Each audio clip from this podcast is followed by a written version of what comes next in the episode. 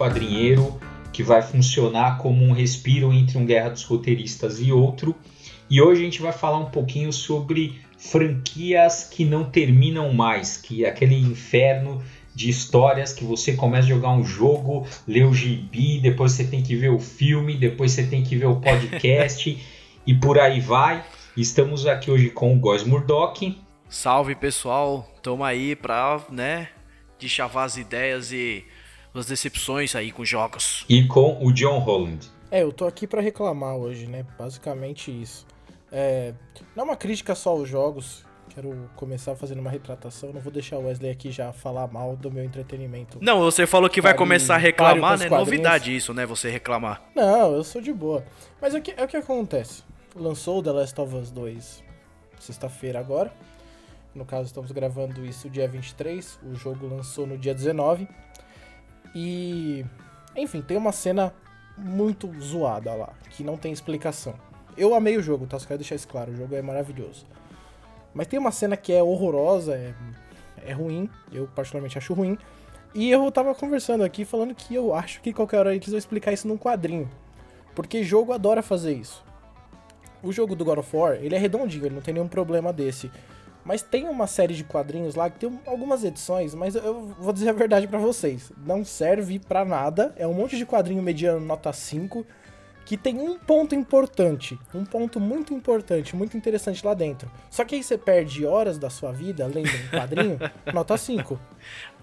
O que acaba te enchendo o saco, cara. Eu, eu não tenho paciência para esse tipo de franquia, não. Porque eles botam qualquer um para escrever. Se eles pelo menos botassem um, um Alan Moore pra escrever o quadrinho do God of War, aí é outra história, né, meu amigo? Aí também, né, o cara que é o Alan Não, mas se o Alan Moore for escrever o God of War, ele vai mudar todo o Kratos, a origem dele. É, ele vai falar assim... Ele vai descobrir... Vai descobrir que ele ficou sonhando, aquele Kratos era um jogador de videogame sonhando com Kratos e que não tinha nada a ver. É que na verdade, não, mas não é, não é bem assim também. Aquele Kratos, ele jogava quando era criança, entendeu? boa, boa. As histórias da Lamura eram Kratos. Ele já jogava quando era criança e ele virou esse Kratos. Mas é, é, é, um problema, eu considero assim, mas é tudo bem, no God of War, no, se eles fizerem The Last of Us 2, é até, é até bom, porque tentar remendar o erro que eles fizeram.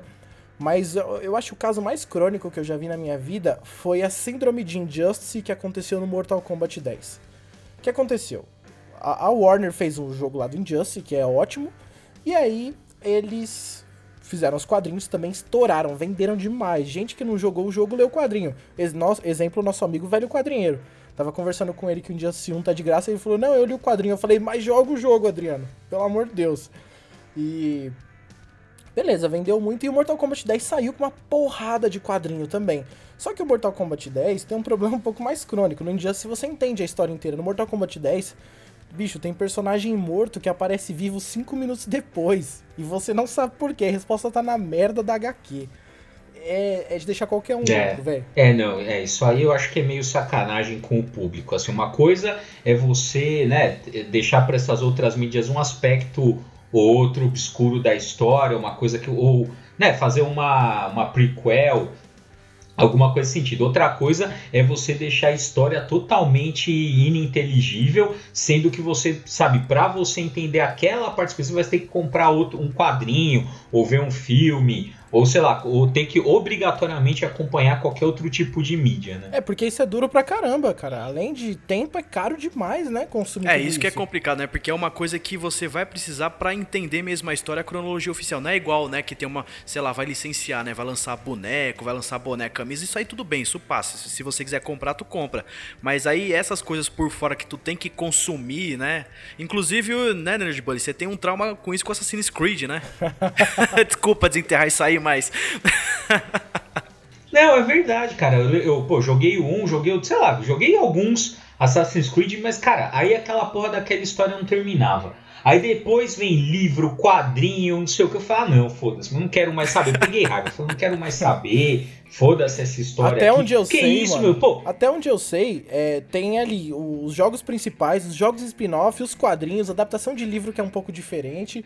Não, tem essa também, né? Que você também. Outra. outra é que é foda, cara. Nos Estados Unidos é muito mercado. A gente, sabe, a gente não tem muita dimensão do que é aquilo. Sabe, o cara consegue. Você vê, você vê o filme, aí depois você vê a adaptação do filme em quadrinhos, aí você vê a novelização do filme e tudo tem público. Aí você lança 200 mil spin-off e tem, meu, tem. é Assim, qualquer jogo, qualquer coisa assim de um sucesso mediano, o negócio se espalha tanto, né? Eu acho isso muito curioso, né? Porque é essa produção, você fala assim, ah, mas você bota um, um, um, um escritor mediano, né, pra, pra, fazer aquilo, roteirista não tão bom, bom. Cara, mas é, é essa, essa, essa produção mediana, né, que permite a existência de uma indústria e permite a aparição de profissionais que saltam ali daquele patamar de qualidade baixo, né? Por quê? Porque você tem gente que, né, que quer entrar nessa indústria e, e- e migra para isso, né? É, é meio é meio é, os dois lados da mesma moeda, assim, para aparecer essas pessoas excepcionais, tem que ter essa, é- essa esse mercado de coisas medianas, né? O, o Scott McCloud fala um pouco isso naquele Desvendando os Quadrinhos. Fala assim, você tem que ter um interesse pelo meio, né? Ou seja, você tem os profissionais, eles têm que ah, ir, eles vão, né? Os profissionais vão ditar o dinheiro. Por exemplo, onde estão os melhores escritores do Brasil? Vocês vão falar, vão falar que eu estou inventando, cara, mas é, é em novela. Porque on- onde está a grana para quem escreve? Tá em novela.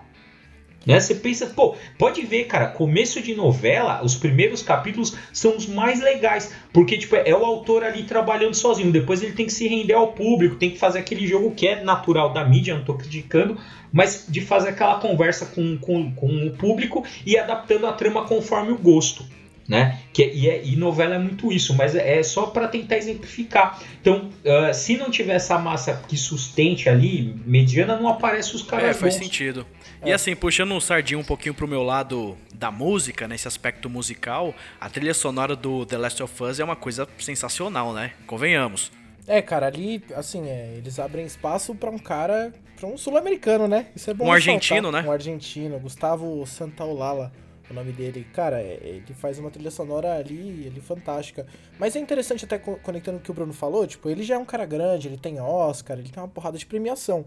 Só que essa coisa do meio que o Bruno até tava citando, pô, tem cara que hoje tá se especializando em fazer música pra jogo de determinado segmento, sabe?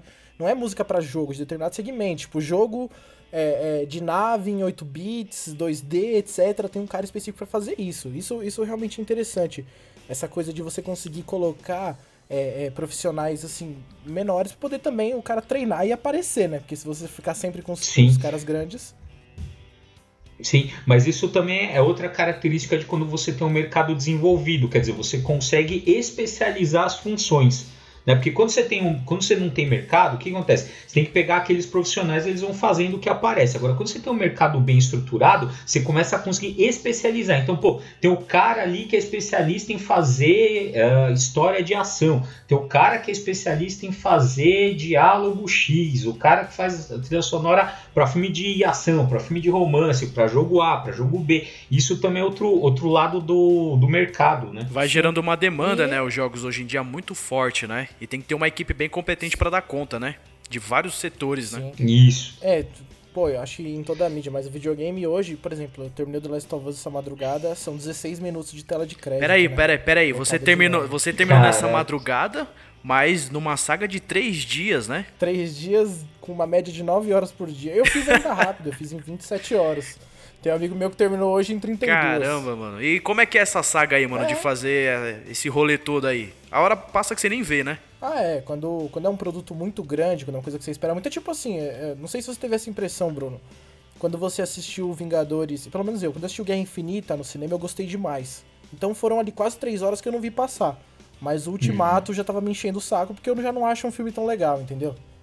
Acho que quando você curte muito, você não vê a hora passar e tudo. É, é, é bem Ah, legal. sim. É, isso tem até no, no Story o cara fala, você tem que fazer um filme que prenda atenção. Quando, assim, ele diz isso, né? Se você tá no cinema e você lembrou de olhar no. Não fala celular, porque na época que ele escreveu a história isso não era. Não tinha, acho que. Não sei se não tinha celular, mas com certeza não era tão massificado. Mas ele fala, se você consegue olhar, você tá ali imerso no filme. Na hora que você pega e olha o celular, ou então você, sabe, se lembra de alguma outra coisa é porque o filme já falhou, porque é aquele momento que você não aguenta mais. Você tipo, dá aquela ajeitada na, na cadeira, você fala, pô, tá cansativo e tal.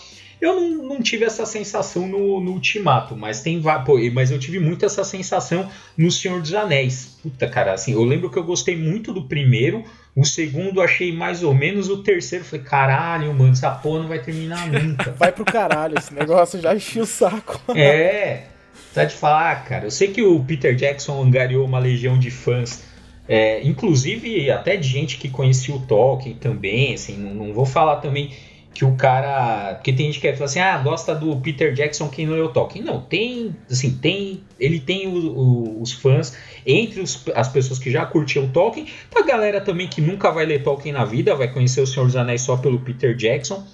Mas eu, particularmente. Calma que um dia eu ainda chego lá, Bruno. Calma, não faz pressão para mim. Eu ainda vou ler o cara, calma. Não, leia que é legal, leia que é legal, vale muito a pena. Mas é, acho, acho, que tem um pouco isso também. É, é essa é a questão que a gente estava comentando no começo, que é a, a, a franquia infinita. Né, assim, pô, igual lá, beleza, Senhor dos Anéis, três filmes, acho que é justo, cada um com seu livro ali. Agora, porra, o Hobbit, cara, Puta que pariu, de um, sabe, não tem, puta merda, não dá, cara, não dá. Cagaram assim, assim, a, o, o, o Senhor dos Anéis, o Peter Jackson até tinha alguma preocupação ali com, com a obra do Tolkien. No Hobbit, caralho, meu, virou uma merda. Tipo, Nem vou, não vou continuar. Mas enfim. É um Não, aí que é assim, bom, continua. Não, mas dessa franquia infinita, que é isso, pô, eu não quero, sabe, pô, faz um filme só, faz uma coisa bem feita. Não, meu negócio tem que, sabe, tem que espremer até o osso, tem que sugar dinheiro do público até dizer chega. Né? É, cara, essa é, essa é a parte triste, assim. É que nem eu tava, conversa com um amigo meu, eu sou muito aquele cara de tipo assim, fechou a história, acabou, velho, não faz mais nenhum, pelo amor de Deus, sabe? É, o The Last Sim. of Us mesmo, tava conversando com meu amigo. Um dos desenvolvedores falou: Ah, cara, pode ser que a gente faça The Last of Us Part 3. Eu tô, pelo amor de Deus, não toca mais nessa merda. Eu não quero mais ver essa merda. Acabou aí no 2, fechou a história, tá bonitinho, redondo. Cara, não mexe mais. É. Deixa aí. Porque... Então, porque assim, uma coisa é você fazer um negócio pensado já.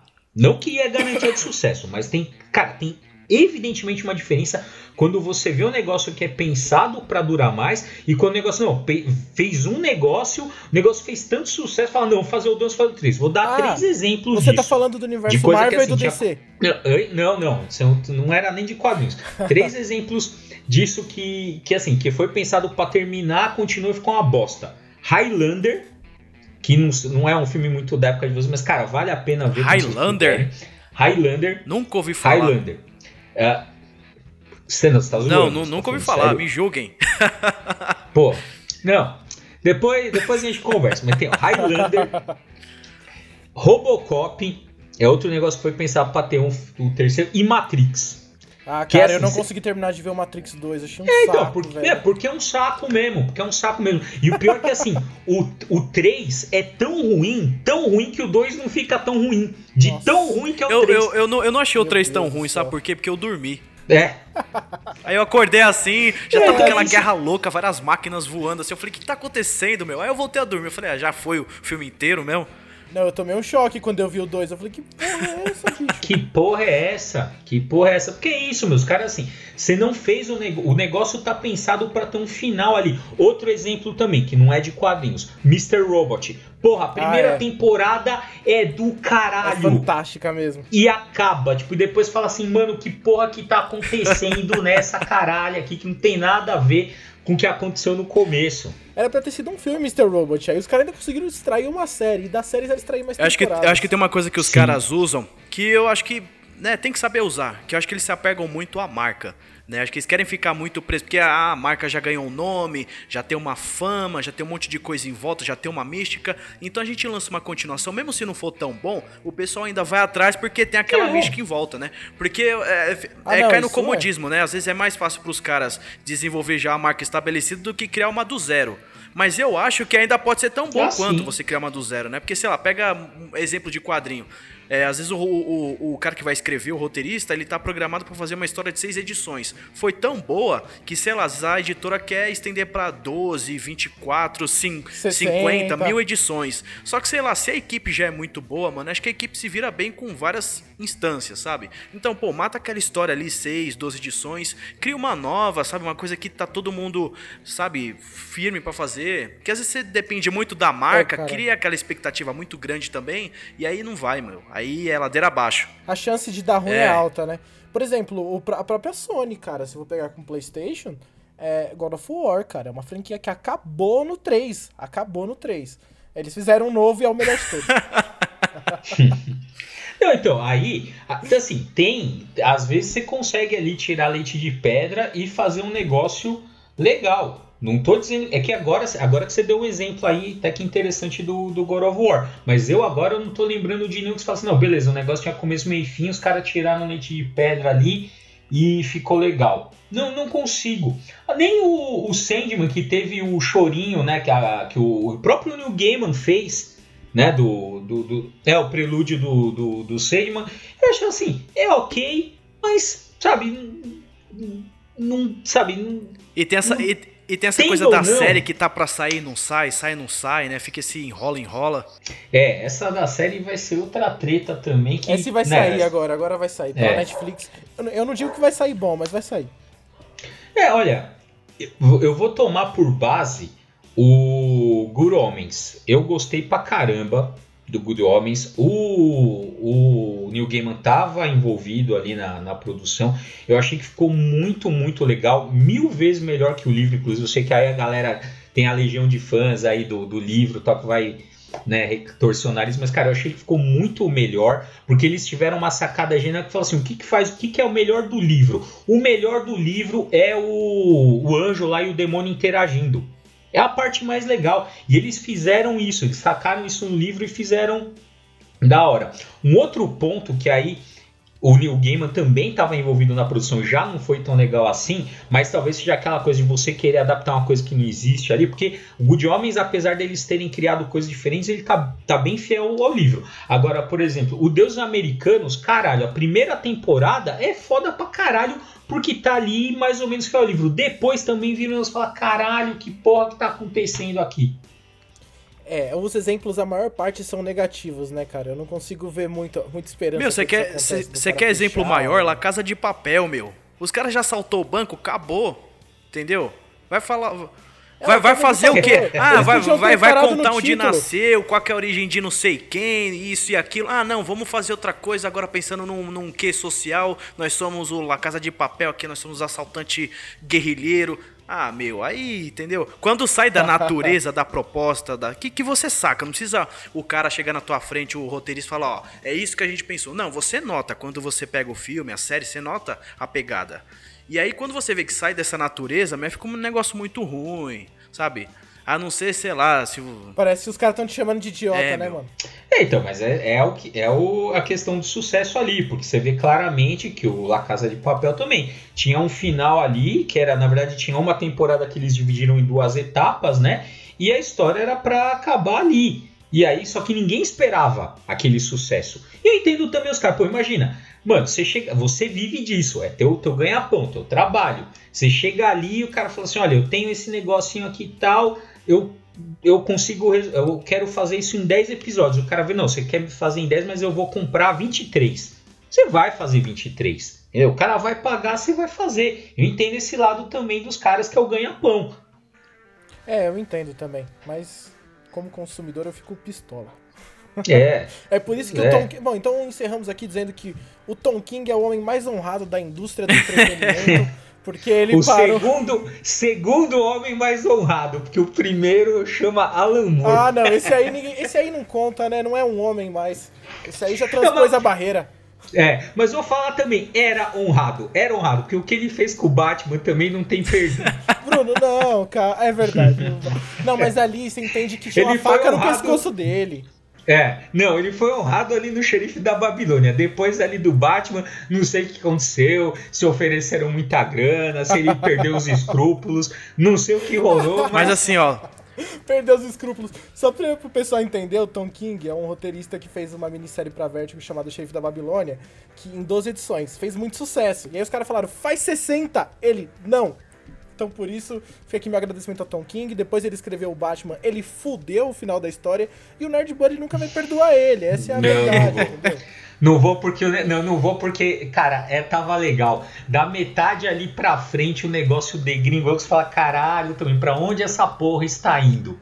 É. E assim, eu tenho, eu tenho um ponto fraco de franquia também, que eu, eu meto o pau, mas se sair um filme eu assisto e eu espero que já tenha acabado no 5 mesmo, que é o Rambo. Ah, você tem que, você tem que Entendeu? assistir Rambo. É, pra mim, pra mim só o que presta é o primeiro, mas pô, eu vejo todos e lançou o 5, eu assisti, entendeu?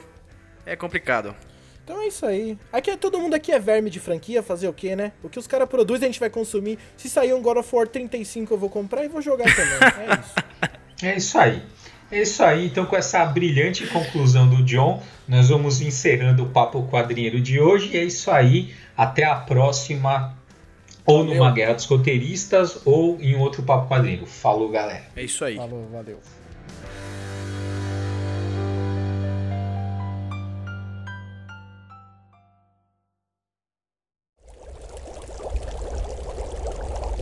Uma produção musical leve.